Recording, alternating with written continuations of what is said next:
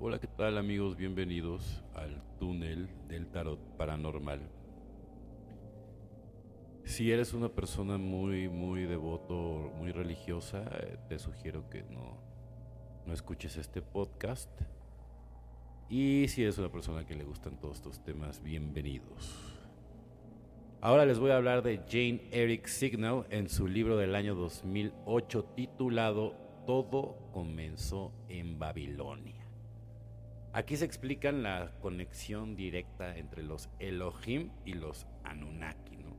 Y se llega a la conclusión de que estas entidades, que en la antigüedad fueron adorados como dioses, tenían distintos nombres según los puntos geográficos del planeta donde estuvieran comandando. Y sobre todo habla de la deidad Yahvé, que sería un comandante Anunnaki de la zona de Israel, ¿no? Evidentemente, pues Yahvé es el, dios del, catolicismo, ¿no? Y también es Jehová en el, cristianismo, ¿no? Es, la misma entidad.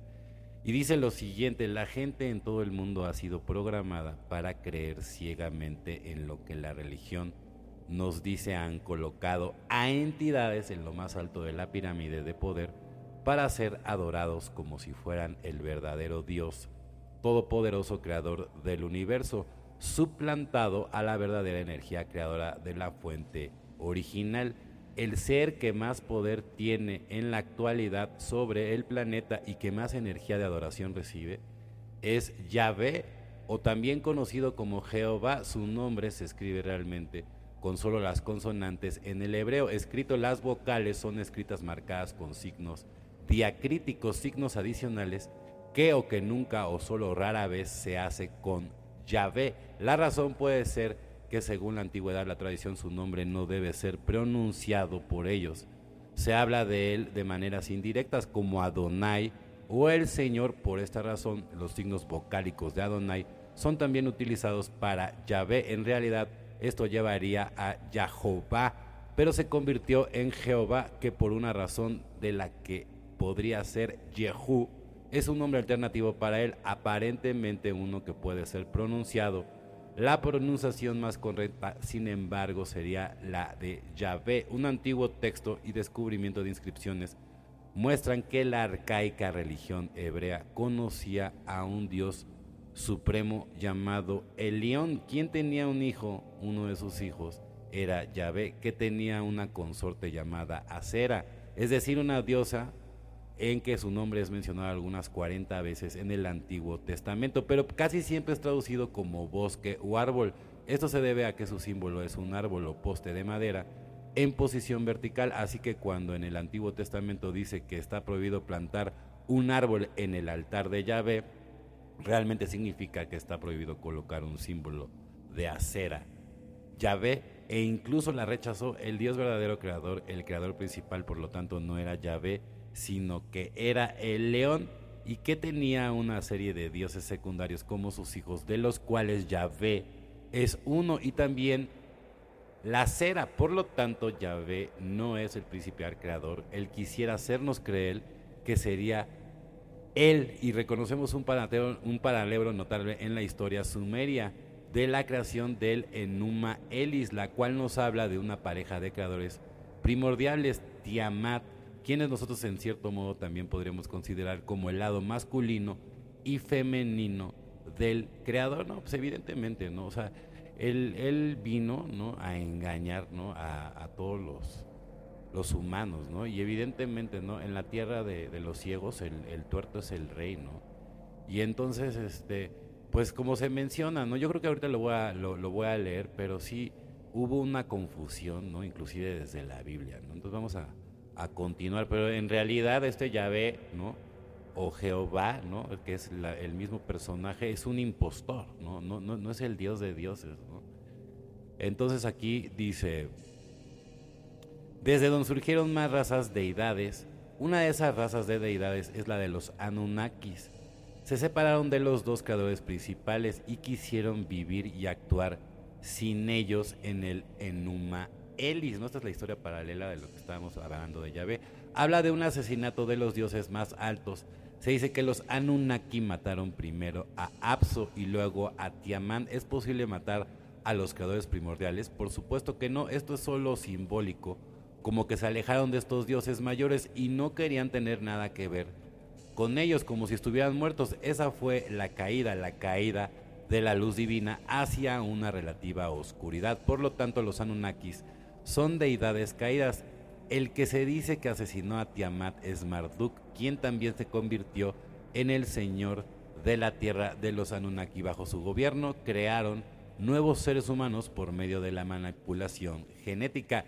Y de ello surgió la humanidad de hoy en día. La primera frase en la Biblia se lee en la traducción común de la siguiente manera. En el principio Dios creó los cielos y la tierra. La palabra hebrea que aquí se traduce como Dios es Elohim.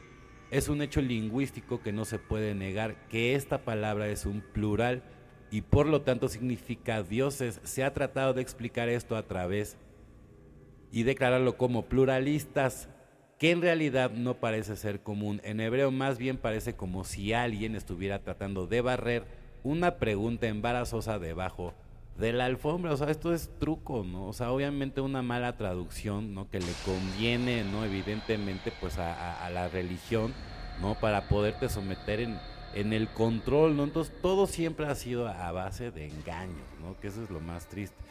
Pero esto no encaja ya que la palabra vara crear está en singular. Por otra parte, la palabra cielo shamai también está en plural samaín, pero el problema tiene una solución según fuentes cabalísticas. La palabra Bereshit significa no solo principio, sino también primero, el original, la primera entidad que fue el Dios Supremo. La pequeña palabra et podría ser vista como una partícula del acusativo, pero también puede ser traducida como Kong en pit. La palabra B significa y y de ahí con la ahora llegamos a la siguiente traducción que encaja gramaticalmente. El primero creó a los dioses junto con los cielos, mundos cósmicos y con la tierra está la traducción, por lo tanto se refiere a un creador primordial que creó primero a los dioses y a los mundos cósmicos, de los cuales uno es la tierra, según el Génesis 2. Yahvé es uno de esos dioses, uno de los Elohim, ya que la Biblia aquí le llama a Yahvé Elohim en el texto hebreo y no simplemente Yahvé. Algunos consideran a los Alohem como dioses creadores, que crean a su vez otras entidades, seres humanos, animales y plantas. O sea, yo por ejemplo, no es, es así yo lo entiendo. Y llegó este hijo del dios de dioses a proclamarse como Dios único en la tierra y hacer un desmadre total para tenernos sometidos bajo el control ¿no? de, de, las religiones ¿no? y, todo el desbarajuste ¿no? que, se ha, que se ha armado, inclusive para la Biblia y para todas las situaciones que se están ocupando vienen desde el Gilgamesh, ¿no? Y, desde el Gilgamesh empiezan a salir todas, todas esas verdades, ¿no? Entonces, ya ve primero observamos que en la Biblia tiene historias de las creaciones de los seres humanos. En Génesis 1 se afirma que los dioses, los Elohim, crearon a los humanos a su imagen y semejanza. Aquí el plural es obvio, hagamos al hombre a nuestra imagen conforme a nuestra semejanza. Por eso los dioses crearon al hombre a su propia imagen. Esto además significa que la mujer fue creada equivalentemente al hombre en Génesis 2. Llegamos a la segunda creación de los seres humanos. Aquí nos encontramos a Yahvé Elohim. De ahí uno de los dioses llamados Yahvé, quien primero creó a Adán y a Eva. Él obviamente hace su propia creación y le prohíbe a Adán a comer del árbol del conocimiento. Adán y Eva más tarde deberán abandonar el Edén y Yahvé Elohim dijo lo siguiente, he aquí el hombre se ha convertido como uno de nosotros sabiendo el bien y el mal. Si suponemos dos creaciones de seres humanos, que la teología convencional aparentemente no quiere hacer esto, también explica algo en Génesis 4 que de otra manera sería un enigma. Obviamente ya había cepas de humanos de la primera creación fuera del Edén, que eran los preadamitas, ¿no? O sea que eso tampoco habla de la Biblia, ¿no? Entonces, siempre se, se, tratan de ir, de ir agarrando, ¿no? O sea, de, por ejemplo, del, del Gilgamesh y de, de, muchas cosas, pero siempre es una combinación, ¿no? Y al final del día, ¿no? Como lo menciona en esta lectura, es una, es una mala traducción muy conveniente para someter a toda la humanidad, ¿no? Pues como que ahí sí, este, como que no está tan padre, ¿no? Primera creación fuera del Edén, donde Adán y Eva tuvieron que ir. Caín mató a Abel y le dijo, ya ve, todo aquel que mate a Caín se tomará venganza de él, pagando siete veces quien más estaría ahí posiblemente para matarlo. Entonces Caín tomó una esposa y tuvo un hijo. Con ella de donde de otra manera vinieron estas mujeres en Génesis 18:15. Abraham es visitado por tres hombres. Yahvé junto a otros dos en Génesis 19. Lot le pregunta a Adán acerca de los tres quienes más tarde destruyen Sodoma y Gomorra. Ellos tres eran Elohim, o sea, imagínense, eran, eran dioses, ¿no? Pero estos a su vez eran los hijos del Dios Supremo, ¿no? Entonces toda esa información, ¿no? malversada, ¿no? En, en, la religión, por ejemplo, católica, ¿no? Es la que nos confunde porque no te están hablando con la verdad, ¿no? Al final del día, ¿no? Nada más nos dan cachos, ¿no?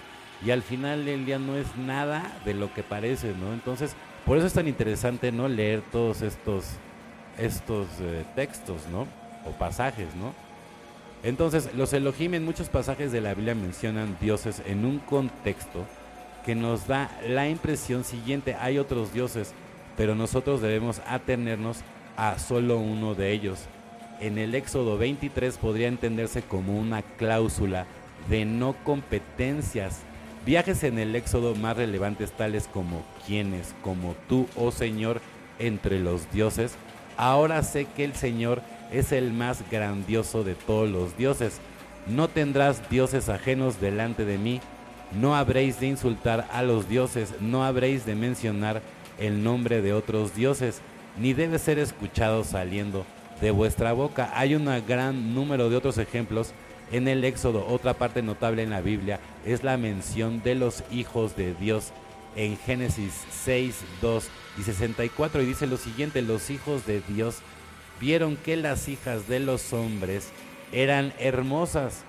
Las tomaron para sí como mujeres de todas las que eligieron. Había gigantes en la tierra en aquellos días también, después de que llegaron los hijos de Dios, las hijas de los hombres, y engendraron hijos con ellos, los mismos se convirtieron en hombres valientes que desde la antigüedad fueron varones de renombre, ¿no? Por ejemplo, se menciona que, que, Sansón, por ejemplo, ¿no? Alejandro Magno, ¿no? Todos ellos son, son híbridos, ¿no? También en este caso, el texto hebreo Elohim y los hijos de Dios es correctamente traducido. Los hijos de los dioses, el texto hace una diferencia entre ellos y los seres humanos, por lo tanto, no eran seres humanos, eran semidioses. Y los gigantes que nacieron de ellos fueron un cuarto de dioses. Eran híbridos, ¿no? Que es justo lo que les estaba yo diciendo, ¿no? También dicen que Gandhi, yo no sé si, si Gandhi, ¿no? Pero Alejandro Magno y, y muchas personas, por ejemplo Leonardo da Vinci, ¿no? Evidentemente, pues Jesucristo, ¿no? Entonces, pues vamos a tener una segunda parte, espero que les haya gustado, ¿no? El túnel del tarot paranormal. Y después de que termine con esta segunda parte, vamos a tener un invitado de lujo, entonces no se lo pierdan. Están escuchando Electro Alien Radio.